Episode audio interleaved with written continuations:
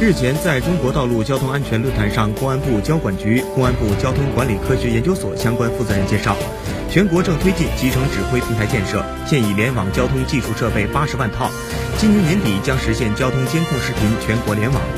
据介绍，通过车辆行驶轨迹、人员信息、车辆信息等数据，平台可以对人脸、车脸进行确认，筛选出套牌嫌疑车。